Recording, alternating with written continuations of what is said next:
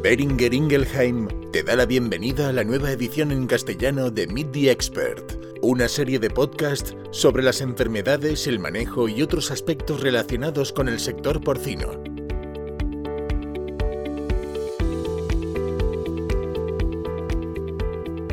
Hola y bienvenido bienvenida a la segunda parte del debate sobre circovirosis porcina de Portal Veterinaria, patrocinado por Beringer Ingelheim. En este bloque, nuestros invitados Joaquín Segales, de Lirta Cresa, Luis Pico, de Valcompagnes Group, Julio Vidal, de Satca Viga y Sebastián Figueras, de Beringer Ingelheim, nos hablan sobre el presente de esta enfermedad. Como, habéis, como bien habéis comentado los tres, apareció la vacuna y eso fue la revolución, por suerte para todos. Y esto nos ha llevado a una situación actual muy distinta, debido a que vacunamos, yo diría, casi más del 95% de la cabaña actualmente. Y esto, pues lo que decía, ¿no? a nivel económico y productivo nos ha hecho cambiar mucho y, mejorar mucho. No sé, Luis, qué impacto, que nos puedes comentar sobre el impacto que tuvo la vacuna y cómo, cómo ha cambiado la situación. Bueno, al final eh, eh, está claro que la, vacuna de, de, circovirus es una historia de, éxito, ¿no? Al final, eh, yo creo que es el mayor éxito de los últimos años en la producción porcina y cuando, cuando apareció, eh, pues como ha comentado Kim, eh, la, gente em, empezó a, utilizarla, había gente muy convencida, como ha comentado Kim, que era la causa del desmedro que estábamos viendo en, el campo. Empezó por las, por las pirámides y por los orígenes más complicados, más problemáticos. Incluso recuerdo que, en algunos sitios empezamos vacunando solo machos y se empezaron a hacer nuestras eh, pruebas, eh, pero al final enseguida eh, impactó un impacto en el mercado súper importante y, el aumento en la vacunación de lechones fue, fue, considerable. Coincidió también su aparición con un trienio muy complicado a, a, nivel de mercado, eran años 2007, 2008, 2009 en el que los productores eh, estaban eh, económicamente muy comprometidos y, al final, a pesar de eso, la, vacuna fue, fue entrando. Eh, he hecho un ejercicio justo para, para hoy comentarlo aquí con vosotros y es coger un poco la, media de los tres años previos a la vacunación respecto a los tres años posteriores a la vacunación en cuanto a mortalidad, gasto de medicamento y índice de transformación. Eh, valorando estos tres parámetros que son un poco los que pueden resumir la, eficiencia, la mortalidad se rebajó de media en Biocompanions un 52%. el gasto de medicamento un 21% de, media y el, índice de transformación un 7,5%. Un 7 ¿eh? Justamente, probablemente el de transformación es el que menos eh, mejoría sufrió, porque al final eran lechones que, entre comillas, no habían consumido mucho, mucho pienso, ¿no? eran, eran unas bajas eh, que penalizaba un poco el índice de transformación. Pero claro, estábamos hablando de un impacto económico, de unas pérdidas previo, eh, previo a la aparición de la vacuna, de, que, te podías ir a los 15, 14, 13, 12 euros, no de media, pero sino en, los picos más fuertes. ¿no? Eso supuso eh, una luz al final de un túnel muy oscuro. También te permitió ocuparte de otras enfermedades, ¿no? porque al final, durante unos años, eh, prácticamente el circovirus acaparaba todas nuestras atenciones, porque era lo que, lo que principalmente estábamos viendo en los engordes. Y eh, gracias a la vacuna, aparte de que seguramente controló per se otras infecciones secundarias que podían ocurrir en la granja, daba oportunidad a que otras eh, enfermedades que estaban ahí un poco en la retaguardia dieran la cara ¿no? y podías aumentar la eficiencia también de una vía indirecta que era controlar ese, tipo de, de, enfermedades. Entonces, la, la aparición de, la vacuna eh, fue un antes y un después revolucionario y que ha puesto el listón muy alto para el resto de vacunas que puedan aparecer en el futuro, porque eh, nuestra voluntariamente le exigimos lo mismo a las vacunas que posteriormente aparecen, ¿no? Y, es un éxito para mí comparable solo a la vacunación de Avieski, como comentaba antes Kim, ¿no? Al final son vacunas que marcan una época, ¿no? Y es difícil que con otras enfermedades pueda llegar a pasar esto en Granja, Julio, ¿qué, es lo que más, qué cambio has notado así como más, más radical? Bueno, yo como curiosidad recuerdo el día de la presentación de la vacuna, de la vacuna de circovirus, que aquello fue un acontecimiento de verdad impresionante. Era un, es que no, estoy intentando recordar, estaba intentando recordar ayer dónde fue y no, no me acuerdo bien. pero recuerdo que era un auditorio que había mucha gente, habían cientos de ganaderos y de productores y bueno, nada, y los comentarios eran como que aquello pues iba a solucionar el problema de la circovirosis y que a partir de entonces podíamos empezar a trabajar de otra forma. Eh, también recuerdo cuando nos dijeron el precio de la vacuna, forma parte del juego, el precio nos pareció carísimo, claro, pues era alrededor de un, 1% del coste del cerdo, era, era el precio de la vacuna, alrededor, que si no me equivoco, pero claro, como dice ahora Luis, pues un 1% de 100 euros es un euro aproximadamente. Y el coste que tenía no vacunar era 10, 12 euros por cerdo. Así que estaba clarísimo que si aquello era real, había que ponerse en marcha. Entonces, nada, las probamos, las vacunas, fueron eficaces, se veía que aquello funcionaba bien. Y bueno, primero hubo un tipo de vacunas en madres, luego pasaron ya las vacunas en lechones, que para mí fue cuando realmente empezamos a ver más la diferencia para mí. Y luego aquello, pues, al ver que la situación se iba un poco calmando, nos dejaba un poquito de perspectiva para empezar a afrontar eh, y mejorar la, organización de las granjas, la bioseguridad en las granjas. Entonces, eh, pues en mi caso, pues empezamos a tomar medidas que ya éramos capaces de tomar, porque hasta entonces era tal el problema que había que prácticamente no te dejaba, no te dejaba pensar. Pues tomamos diferentes medidas, por ejemplo, dejar dejar de entrar los camiones a las granjas a recoger el desvieje o a cargar los lechones, hacer un punto de, recogida de, los animales exterior al perímetro de la granja. Luego recuerdo que también fue importante, eh, nosotros teníamos en las granjas de madres, teníamos un centro de inseminación en cada granja. Teníamos los machos dentro de las granjas. Aquello fue otra decisión, sacar los machos fuera de las granjas, porque eran un foco de contagio. Bueno, pues si habían siete u ocho machos en cada granja, y había que renovar dos o tres anualmente. Cada vez que entraba uno negativo, eh, entraba negativo, se positivizaba que no sabíamos cuándo, eh, eh, empezaba a, contaminar a través de vías semen y otras vías, pues los lechones, las inseminaciones y, aquello era un, descontrol. Al sacar los animales fuera, pues, pues teníamos un control en este sentido más eficaz. luego, pues estas mismas cuadras que teníamos como, centro de inseminación para los machos las utilizábamos como cuarentena para meter las cerdas de reposición, las abuelas. Entonces teníamos un tratamiento más específico en, este, en estos animales que hasta entonces, bueno, pues llegaban a la granja y se metían en, un parque, se, acoplaban allí, llegaban sanas y con recuerdo la primera de unas cerdas que se, que se contaminaron, yo creo que ya sería Pierce, cuando entraron, que dejaron de comer, o sea, o sea, se quedaban delgadas, perdían, pero los animales ya con 80 o 90 kilos, perdían condición y dejaban, total, eh, aprovechamos estas cuadras donde antiguamente estaban los finalizadores, los machos finalizadores para meterlas allí, hacer las, vacunaciones, eh, las recelas y ir, acoplándolas. Entonces, todo esto también nos permitió, eh, cuando, claro, la situación epidemiológica iba calmándose, pues aplicar el plan de manejo de MEDE, que era más, más sencillo, porque no estabas diariamente mm, en la batalla, estabas ya con una capacidad de tomar decisiones más práctica. Entonces también decidimos eh, eh, cambiar el sistema de producción a bandas de tres semanas, que esto nos ayudó mucho porque había menos multiedad en las granjas, en las transiciones. Eh, también acotamos las zonas de partos en dos grupos. nosotros decidimos hacer bandas de tres semanas y había una, zona, eh, había que acoplar la productividad de la granja, el objetivo de producción de la granja a la instalación. Pues en nuestro caso, pues había dos zonas de 100 parideras en cada zona, entonces eh, entraban un grupo de cerdas a esta, esta zona 1 de partos y la otra zona 2 de partos era independiente a la 1. No se mezclaban cerdas, no pasaban unas cerdas de un lado al otro. Y luego en eh, las transiciones también conseguimos yo creo que aquí voy a intentar explicarlo. Hicimos tres zonas de transición, la 1, la 2 y la 3, independientes.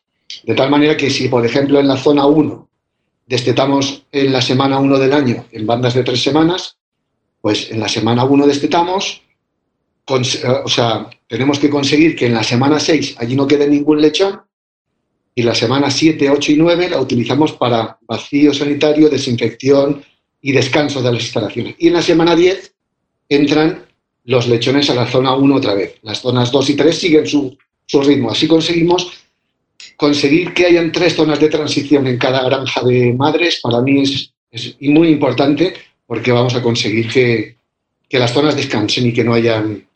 Eh, bueno, luego ya, eh, no, por supuesto, no mezclar lechones de las zonas de transición 2 y 3 a la 1 o de la 1 a la 2 y la 3. También hay que tener en cuenta que hay un 2-3% de lechones, de producción de lechones que a, a la semana 6 no tienen el peso ni la capacidad indicada para llevar al cebadero, así que se requiere también otra zona, como si dijéramos de cuarentena o de lazareto, donde van a parar estos lechones, que puede ser un 2%, por ejemplo, si destetamos mil lechones, siempre hay 20, 30 lechones que van a esta zona y de allí intentamos venderlos. Los sacamos de la producción, intentamos no llevarlos a los cebaderos. Bueno, pues esta es un poquito lo que se intentó hacer a partir de que la vacuna nos dejó pensar, porque hasta que la vacuna apareció prácticamente no podíamos ni, pensar. Muchas gracias, Julio. Em, Kim, en estos años tanto el virus como, como, la vacuna han evolucionado y esto ha supuesto también cambios a nivel epidemiológico. No sé, no sé cómo, cómo lo habéis vivido, qué, qué, qué consideras que puede haber sido más importante o que puede haber influido más. Bueno, me, ha hecho gracia cuando Julio ha comentado cuando fue el lanzamiento de la vacuna, porque al menos en el que yo estuve fue en el 2007 y en Valencia. Eh, y, me acuerdo muy bien porque además estaba entre los ponentes eh, Josep Font de SIP Consultors, que nos vino a decir que en ese momento la mortalidad, digamos, de postdestete de media estaba cerca de un 8-9% y lo dijo tranquilamente, es decir, sin sonrojarse nadie en la, en la sala, porque ese 8-9% que a día de hoy de mortalidad postdestete nos parecería, estoy hablando de transición más engorde, una barbaridad insolente, pues en esa época era la media. Ojo, si era la media quiere decir que hay mucho más por un lado y también, lógicamente, por otro. Pero no obstante es curioso porque había mucho veterinario, yo creo que más que granjero, que decían que la vacuna llegaba tarde, que, que la cosa ya no estaba como antes, que estaba mucho mejor. Y ese mucho mejor era ese 8-9% de media, ojo, de mortalidad. Con lo cual, a veces también perdemos la perspectiva. Cuando vienes del holocausto, pues la guerra te parece medio bien. Esa es la, la diferencia en términos generales. Entonces yo creo que estábamos en la guerra aún, pero habíamos salido de un holocausto. Total, que en un momento dado, cuando se empieza la vacunación, se empieza con cerdas, porque la primera vacuna que se registra en España es para vacunar cerdas.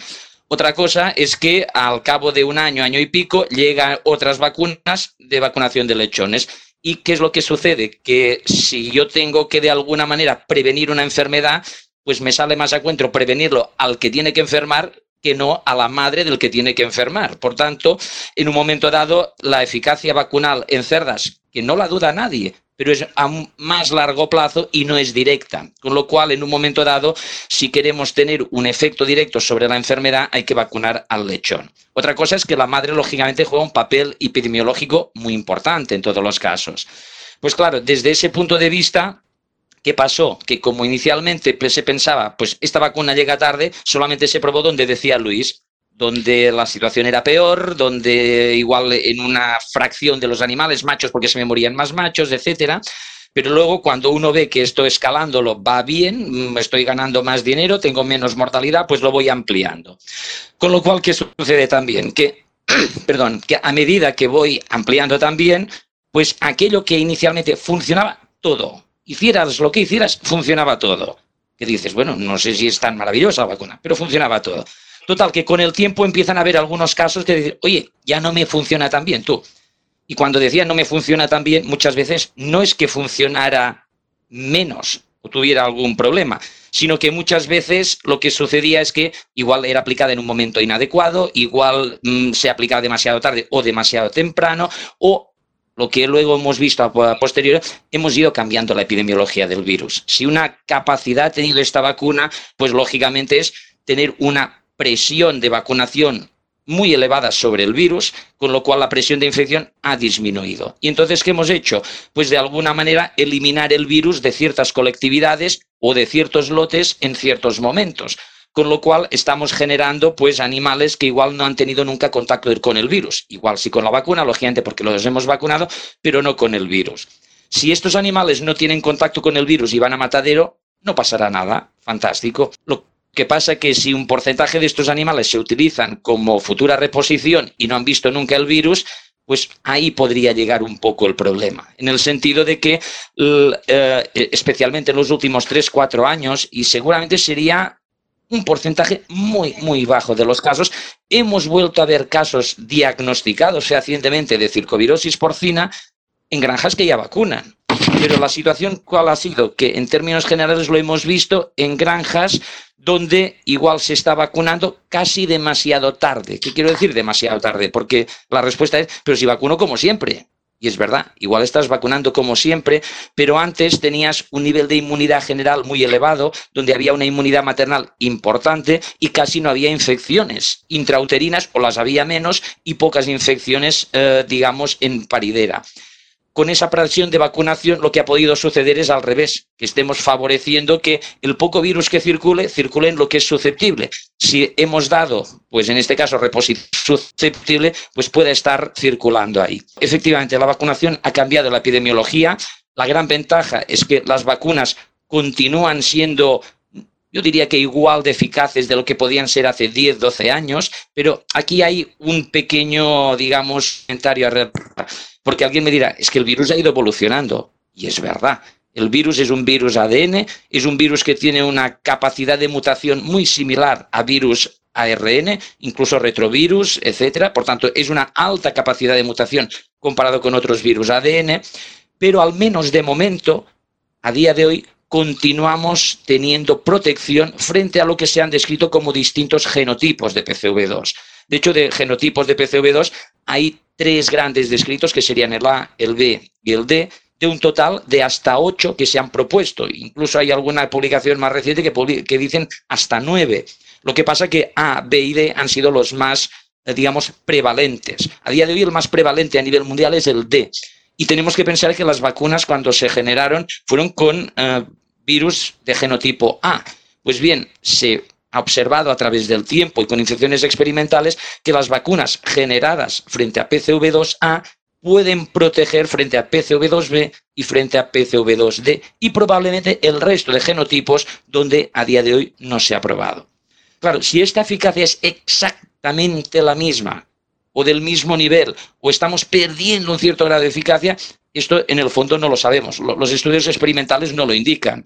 Pero claro, valorarlo a nivel de granja, donde cada granja es distinta, eh, tenemos eh, coinfecciones determinadas, etcétera, esto es muy difícil de poder decir. Por tanto, a día de hoy pensamos que las vacunas de PCV2A protegen aún frente al A, B y D, protegen probablemente frente al resto de, genotipos, lo que nos lleva a pensar que también mm, tenemos múltiples genotipos, pero serotipo, que es lo que nos daría una variabilidad antigénica significativa, diferencial, probablemente solo tenemos aún un serotipo de circovirus porcino tipo 2. ¿Que pueda cambiar en el futuro?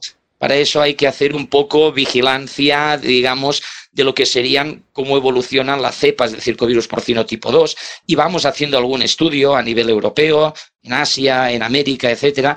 Por tanto, sí, hemos cambiado la situación epidemiológica, sí, han habido cambios de genotipo entre medio durante este proceso y sí, el virus va mutando y vendrán nuevos genotipos en el futuro, seguro.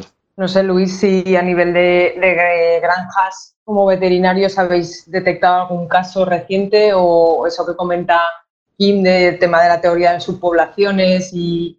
Y coincido totalmente con, la visión de Kim. Eh, al final eh, hemos eh, hecho vacunaciones masivas durante los últimos años a nivel de granja y eso de manera eh, como fue esperable, ha cambiado la dinámica de, la enfermedad y su manera de comportarse y de moverse en las granjas. Entonces, al final, ante, esta, las enfermedades que son eh, dinámicas, pues tienes que cambiar un poco tu, visión y por lo menos monitorizar dónde pueden estar los cambios que tú tienes que, hacer a nivel de pautas vacunales. ¿no? Porque al final eh, no es nada infrecuente servir reposición negativa en las granjas de madres. ¿no? Entonces, eso que puede generar eh, probablemente una inestabilidad en el actor reproductor que de manera eh, clara va a afectar a la descendencia. Pues probablemente tienes que entrar en planes de vacuna reposición, cosa que hace 8, 9, 10 años no se hacía. Eh, incluso el tema de, cambiar en determinados momentos a, una pauta vacunal más, ¿no? No sé, Julio, si, si habéis hecho algún cambio vosotros en Granja en cuanto a pauta vacunal, si seguís con la misma. Bueno, sí hemos hecho algunas. Eh, pauta vacunal en los lechones, no, esta se mantiene. Nosotros también hemos tenido algún episodio desde que se empezó a usar la vacuna en el 2008, no 2009 o 2007, ya no recuerdo bien el año, pero sí que hemos tenido algunos episodios de, problemas de, circo, achacables a circovirosis, tampoco, bueno, con diagnóstico incluso confirmado. Bueno, pues muchas veces te preguntas si habrá habido un fallo vacunal. En, claro, eh, hay que contar con todo. Hay una persona que tiene que vacunar y estas personas que tienen que vacunar pues están en las granjas y pueden tener un día raro o que se dejen la vacuna eh, fuera del frío o que pierda la cadena de frío, o en fin, ahí hay una cantidad de, de, problemática que puede ser aplicable que, nos perdemos. Y en cuanto a, cambios, sí, eh, decidimos desde hace, yo calculo que hará un par de años, vacunar la reposición a los cuatro meses de, vida aproximadamente, se vacuna la reposición y desde octubre del año pasado, que habíamos tenido un, último episodio de circovirosis, decidimos hacer una vacunación en sábana a todas las madres de las dos granjas. Em, entonces se hizo y en principio, seguramente ahora a los seis meses, que es este mes, que prácticamente este mes de mayo, volveremos a, vacunarlas porque creo que nos fue bien, creo que corrigió, corrigió corrigió un poquito, un poquito que se estaba viendo aquí un poquito fuera de, fuera de, orden. También lo que hicimos cuando hemos tenido algún fallo vacunal ha sido volver a vacunar a los cerdos en el cebo. A pesar de tener a lo mejor dos meses o dos meses y medio en el cebo, ponerles una vacuna, porque claro, el problema, la problemática era muy era avanzada y había que tomar la decisión que nos aconsejó por nuestro técnico vacunar en el cebo, ya te digo, con un par de meses de cebo y medicar el pienso en los lechones, en los cerdos de cebo, y aquello fue eficaz. Entonces sí que parece ser que había algún problema o fallo vacunal o lo que fuera, que tampoco vamos a, buscar cuál era el problema. Cuando lo hemos hecho ha, sido eficaz. Vacunar el cebo mm, durante la etapa prácticamente en el segundo tercio de, de cebo. Y y entonces vacunamos todos los lechones desde esta, desde esta edad hacia atrás. Todos los que habían en los cebos pues se vacunaron. Claro, es caro, pero vale la pena, vale la pena aplicarlo. No sé si hay eh, algún comentario de Kim sobre esto, si, que nos pueda orientar si, si esta decisión fue casualidad que funcionó o ha tenido alguna experiencia sobre esto. No, yo, yo, creo poco en las casualidades en términos generales, por tanto, algo, algo habría ahí. De, todas maneras, eh, tus comentarios sí que sirven a, colación porque eh, si, si, miramos un poco cómo ha evolucionado el uso de la vacuna, el uso de la vacuna al fin y al cabo tiene que eh, tener un, un objetivo práctico, es decir, todos los cambios que se van haciendo se hacen por algo. Si, no funcionaran, no se harían o no se extenderían. Por tanto, desde ese punto de vista, tenéis que pensar que cuando se eh, licenció la primera vacuna para cerdas, pues rápidamente pasamos a lechones, entre otras cosas porque había vacunas para lechones, pero incluso la que se registró para cerdas se empezó a utilizar en lechones, antes de que hubiera el registro de lechones. Por tanto, ¿qué quiere decir? Que desde un punto de vista práctico, desde un punto de vista, digamos, de eficiencia, estaba claro, vacunar lechones es lo que te estaba eh, dando diferencia. ¿Qué es lo que sucede con estos cambios de epidemiología que estábamos eh, comentando? Pues lógicamente, si tú generas subpoblaciones que podrían estar en tu reposición en primera instancia, pues ¿cuál es el segundo paso eh, crucial? Pues que muchas empresas, muchísimas, empiezan con los lechones, pero pasan de los lechones más la reposición. Y luego esta situación que aún estábamos comentando antes, lógicamente, si la presión de infección es baja, ya no es un tema que solamente te afecte tu reposición. A la larga también puede afectarte a tus cerdas productivas. Y, la forma más fácil de verla es simplemente pues, hacer un seroperfil o un perfil de anticuerpos eh, a cerdas de distintos grupos de paridad. Claro, eh, yo me acuerdo en los años previos a, la, a, la, existencia de vacunas, tú mirabas anticuerpos en cerdas y todas estaban disparadísimas. Por tanto, inmunidad maternal era brutal lo que había. Pero cuando lo miras a día de hoy y dependiendo en qué granja, tú ves una variabilidad bastante importante, lo que te está diciendo que tienes subpoblaciones en tus granjas. Con lo cual, ¿qué puedo hacer yo realmente para evitar esa subpoblación? Pues lógicamente la vacunación es lo más fácil porque quien tenga unos anticuerpos hasta las nubes, la vacunación no le hará nada. Pero los que lo tengan relativamente medio bajo, vas a incrementar desde ese punto de vista, como mínimo, los valores serológicos de esos animales. Con lo cual, efectivamente, eh, se ha pasado por distintas eh, situaciones y yo creo que al fin y al cabo el diseño vacunal es granja dependiente. Yo puedo entender que en una integración, y eso Luis nos lo dirá mucho más claramente, pues la uniformidad o aquello que se puede hacer uniforme, mejor. Luego, si hay que particularizar, habrá que particularizar. Y eso también implicará, pues que lógicamente, pues quizás no tengo que vacunar en todas mis granjas la reposición, quizás solo algunas, o quizá una mayoría en ese sentido o quizá en la cerda solo tengo que hacerlo en algunas pocas granjas donde realmente estoy viendo situaciones de subpoblaciones claras.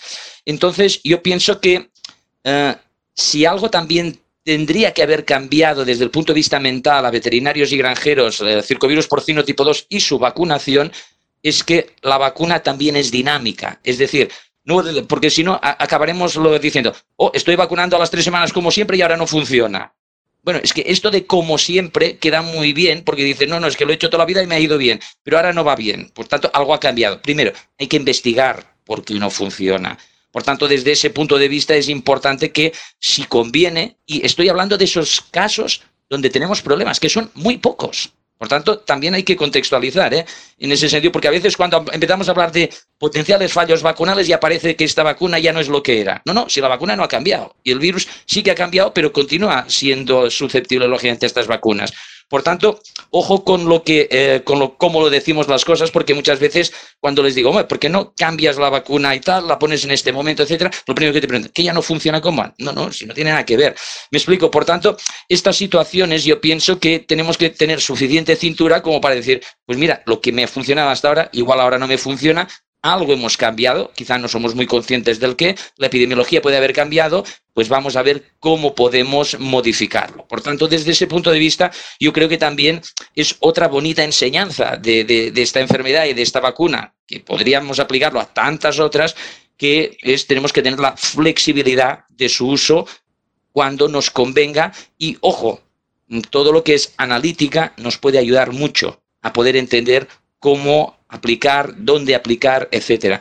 Porque si hablamos de fallos de vacunación, entendiéndolo como es que la vacuna ya no me funciona, mi experiencia, ¿eh? la mía particular, y vosotros tenéis mucha más experiencia in situ vacunando, pero tiene mucho más que ver con un fallo humano que con un fallo de la vacuna per se. O alternativamente, que no lo hemos hablado, y es importante, y nos lo han dicho en la carrera mil veces, no vacune usted animales enfermos. Pero ¿qué pasa si tengo PIRS en la justo en paridera y tal? O si tengo diarrea epidémica vírica, o si tengo... Voy a vacunar igualmente, me espero, pero es que si me espero igual me infecto más tarde. Por tanto, ojo, que se dan situaciones en granjas que no son obvias. A veces hay que hacer un sodoku y no siempre sale bien. Por tanto, no, no, no es fácil todo ello.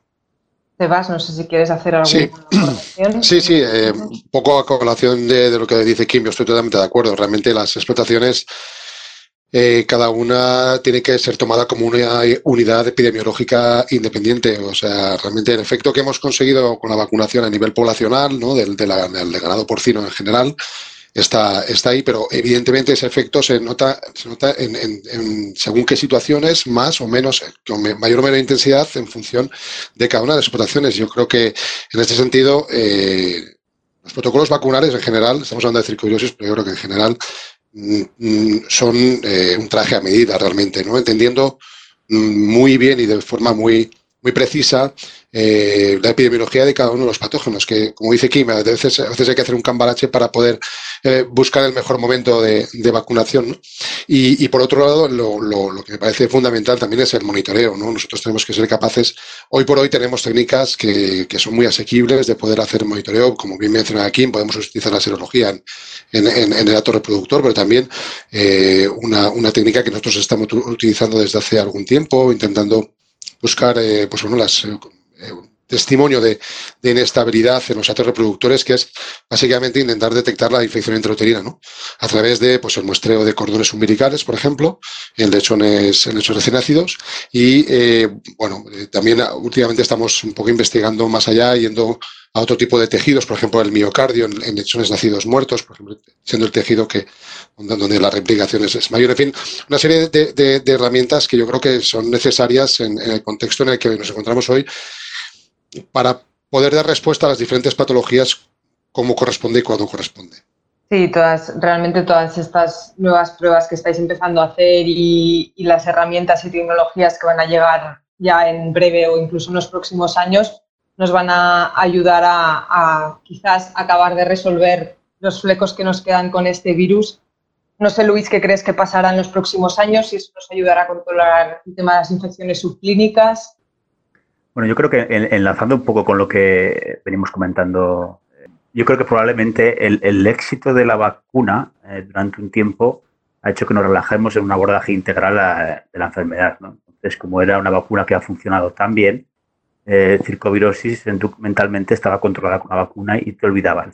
Entonces, eh, yo creo que estamos en un momento hoy. Yo creo que tenemos un instrumento muy bueno que es la vacuna que tenemos que afinar eh, eh, en, cada, en cada granja. Y para eso yo creo que tenemos que, hacer un poco lo que comentaba Sebas, ¿no? Tenemos que aprovechar todas las herramientas diagnósticas que tenemos disponibles para coordinar y acoplar cada, cada, vacuna, cada pauta vacunada a, la granja, ¿no? Porque al final es cierto que, que en los últimos años sí que hay un porcentaje mínimo de granjas en las que hay un pequeño repunte de, clínica, de, una manera muy subclínica, muy, muy leve, de, desmedro, ¿no? Y, al final eso es por lo que nosotros mismos hemos cambiado la, la, dinámica de, enfermedad, trabajar más en el, en el, tema del diagnóstico. Desde el punto de vista integral de, protección y hablando de inmunidad, no hay nada peor que, que algo que, sean heterogéneos, ¿no? Mejor que sea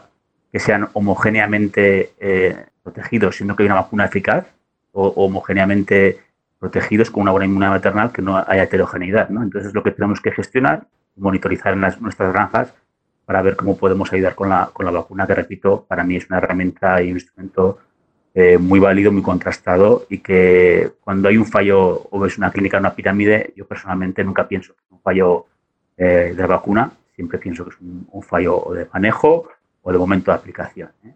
Hay múltiples factores las, que pueden afectar a la, a la, a la, correcta respuesta del animal con, la vacunación. Entonces, yo, hay que repasar eh, cada punto, iniciando desde el manejo, si cogen el lechón, si no lo cogen, los agrupan, cosas básicas, o qué tratamiento hacen de, la vacuna, pero también cosas un poco más em, eh, detalladas como puede ser el, el, nivel inmunitario de nuestro, nuestro reproductor en la, en la granja ¿no? y acoplar eh, la vacuna mejor pueda llegar a funcionar. Acabas de escuchar Meet the Expert, el podcast sobre gestión y práctica de enfermedades porcinas presentado por Beringer Ingelheim. Síguenos para estar al día de la actualidad del sector. Gracias por tu atención.